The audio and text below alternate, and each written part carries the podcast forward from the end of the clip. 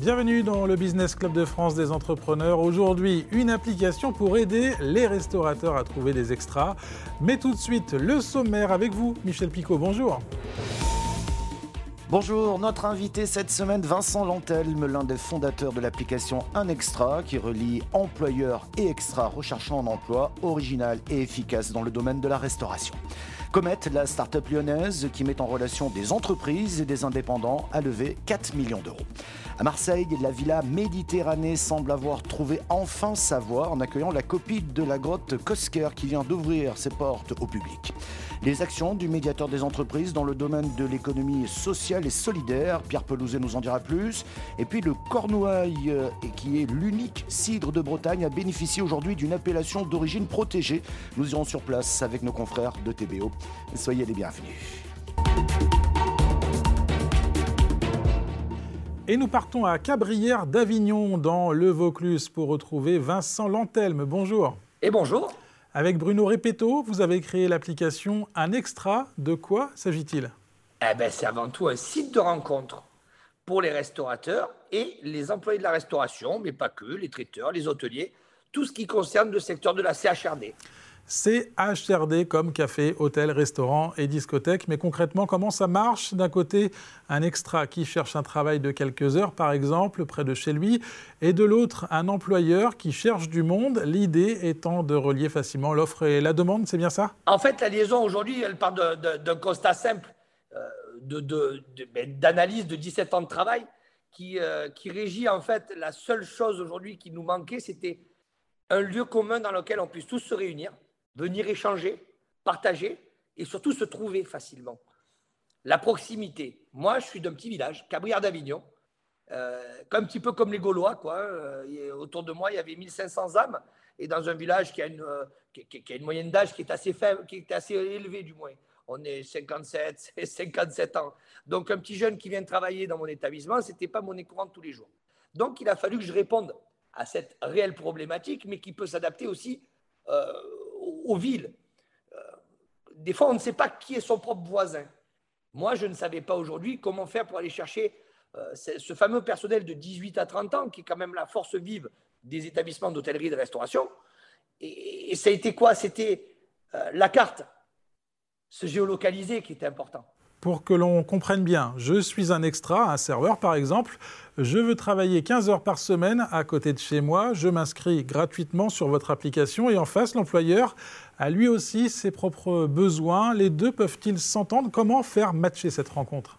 C'est la création d'algorithmes. Nous, on a tout simplement, avec un extra, un algorithme aujourd'hui qui nous permet, euh, ben, d'une part, quand vous vous inscrivez, vous, en tant qu'extra, alors l'extra, c'est qui? Dans sa base générique, c'est euh, ben, celui qui a besoin de compléter son salaire, le professionnel du métier et la valorisation de l'outil métier. Et ensuite, on a le restaurateur ou l'hôtelier ou le traiteur qui a un besoin, une demande qui peut être en CDD, en CDI ou en extra. L'extra dans son, dans son nom générique, c'était pour dissocier ce côté employeur et ne pas utiliser le côté employé. C'était pour avoir cette notion de responsabilisation, parce que quand on est extra, on a une mission. Cette mission, c'est de se rejoindre et d'aller collaborer. Et cette collaboration, elle se définit dans des durées. Ce métier, il a subi une mutation et on la voit parce qu'il y a un effet post-Covid en fait, et, euh, qui est, euh, aujourd'hui de ne pas sacrifier sa vie personnelle. Et je crois qu'en fait, tout le monde l'a compris. Euh, on rentre encore dans certains lieux communs, mais, mais, mais tout le monde l'a compris. Les employeurs, faites leur confiance, ils ont compris le message. L'application permet donc de voir la demande, l'offre et géocalise les différentes requêtes? C'est ça. La réalité, c'est à côté. À côté, c'est une notion qui est relative. Attention. Le à côté, quand on est en campagne, pour nous, c'est 10 euh, minutes de voiture, c'est pas 10 minutes dans Paris. Donc, euh, à Paris, vous avez forcément des concentrations. Paris, Marseille, Lyon, Bordeaux, vous avez des concentrations de gens qui veulent travailler, mais qui sont peut-être à 100 mètres ou 200 mètres de chez vous. Moi, j'étais déjà content d'avoir un numéro de téléphone à, à moins de 3 km. Donc, cet esprit d'une communauté il réside là-dedans, en fait, de créer cette communauté. Un extra, son ADN aujourd'hui, c'est c'est pas d'être une boîte d'intérim. On n'est pas là pour. Euh, on n'est pas dans du marchandisage. On est là aujourd'hui dans un système de solutions de rencontre. Ensuite, faites ce que vous voulez. Mariez-vous, passez juste une soirée ensemble, euh, essayez-vous. aller répondre à vos besoins en fonction de vos disponibilités surtout. C'est ça qui est important.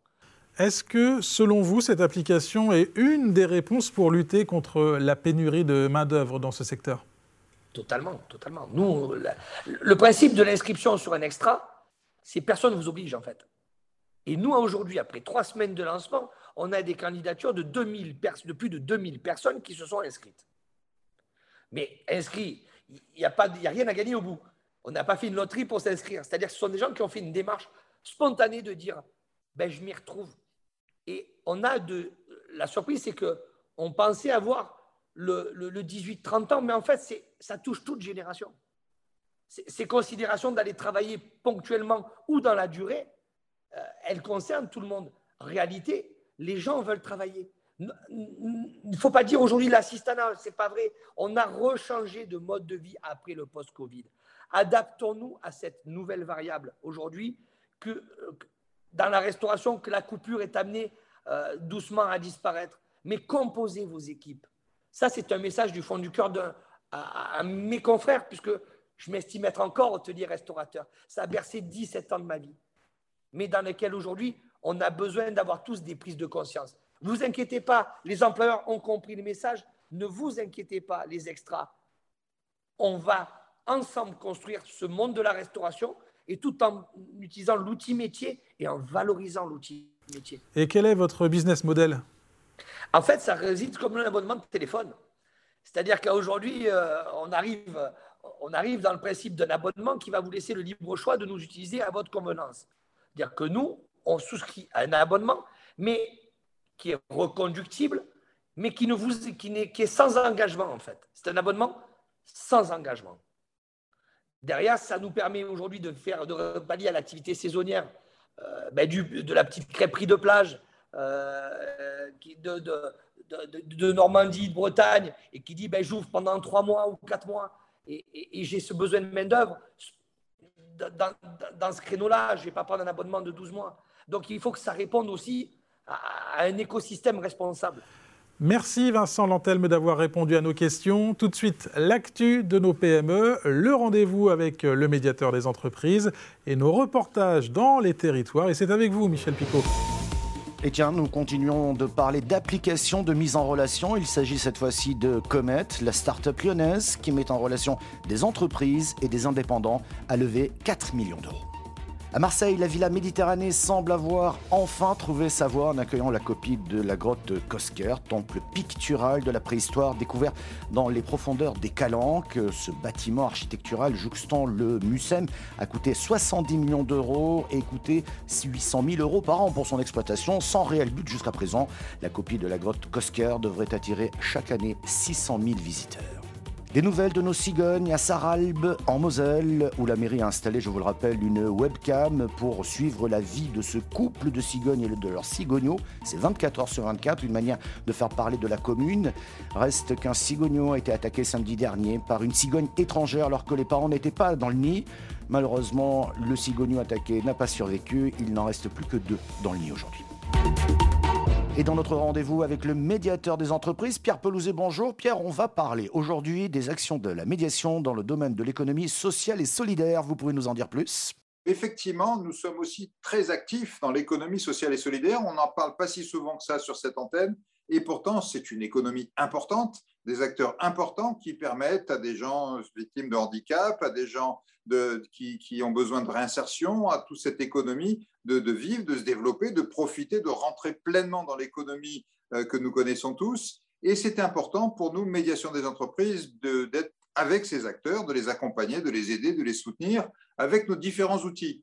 Je pense d'abord à toute la, vous savez, notre, notre action sur les achats responsables avec le parcours national des achats responsables, la charte, le label. Et évidemment, quand on regarde notre label relation fournisseur et achat responsable, on va pousser les acheteurs à s'adresser à ces entreprises de l'économie sociale et solidaire. Donc c'est un premier axe avec lequel on peut travailler avec eux. Mais eux aussi, d'ailleurs, acteurs de l'économie sociale et solidaire, peuvent signer la charte, peuvent rentrer dans la démarche et devenir aussi des acteurs de l'achat responsable. Donc, vous voyez, un deuxième axe.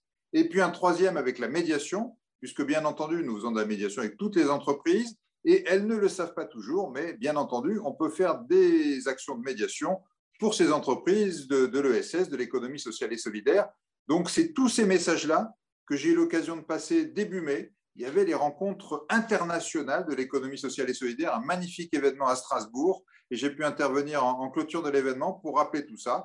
Et je profite de l'émission aujourd'hui pour le rappeler encore une fois à tous ceux qui nous écoutent, acteurs de l'économie sociale et solidaire, que ce soit par besoin de médiation avec une difficulté avec un client, un fournisseur, que ce soit parce que vous voulez rentrer dans le parcours national des achats en signant d'abord la charte et en allant vers le label. Vous êtes les, bienvenus pour travailler à la médiation. Donc, euh, n'hésitez pas à nous contacter, comme d'habitude, sur le site médiateurdesentreprises.fr.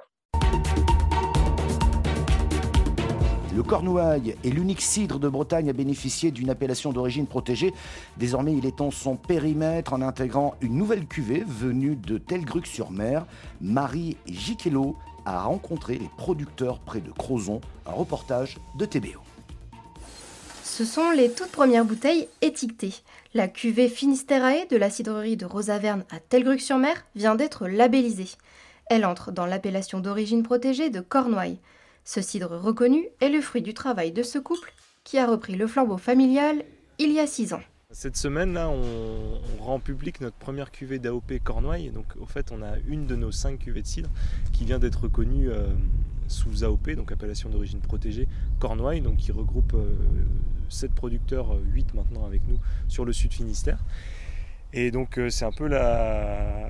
c'est une fierté pour nous parce que ça fait 20 ans qu'on a commencé les démarches pour rentrer en zone. C'est assez long administrativement et, techniquement. Hein, faire rentrer les communes en zone, les vergers, classer les vergers, et puis avoir les bonnes variétés, tout ça. Voilà, l'AOP, c'est vraiment la qualité supérieure, donc donc c'est un processus qui demande du temps. On dit toujours que, c'est que cette cuvée-là, pour nous, c'est la photo du verger, la photo du territoire. Parce que si on faisait, si on était amené à faire qu'une seule cuvée, on en fait cinq en ce moment, si on était amené à faire qu'une seule cuvée en assemblant tous nos fruits, bah, c'est celle qui serait vraiment l'expression du, du terroir. Quoi. L'AOP Cornouailles trouve toute sa particularité dans son amertume. 54 variétés de pommes sont autorisées dans le cahier des charges, sans oublier quelques critères de fabrication. Que ce soit un cidre pur jus, dans lequel on euh, n'a pas ajouté d'eau notamment, on n'a pas ajouté de sucre. Euh, et euh, la prise de mousse est naturelle, c'est-à-dire que ce qui donne l'effervescence, c'est la fermentation dans la bouteille. Des particularités qui le rendent unique depuis 1996, date de la création du label. Et si la Bretagne est la première région cidricole de France, elle ne possède qu'une AOP sur les cinq autres françaises. Merci d'avoir suivi cette émission que vous pouvez retrouver en replay vidéo, mais aussi en podcast audio ou encore à la radio. Merci de votre fidélité.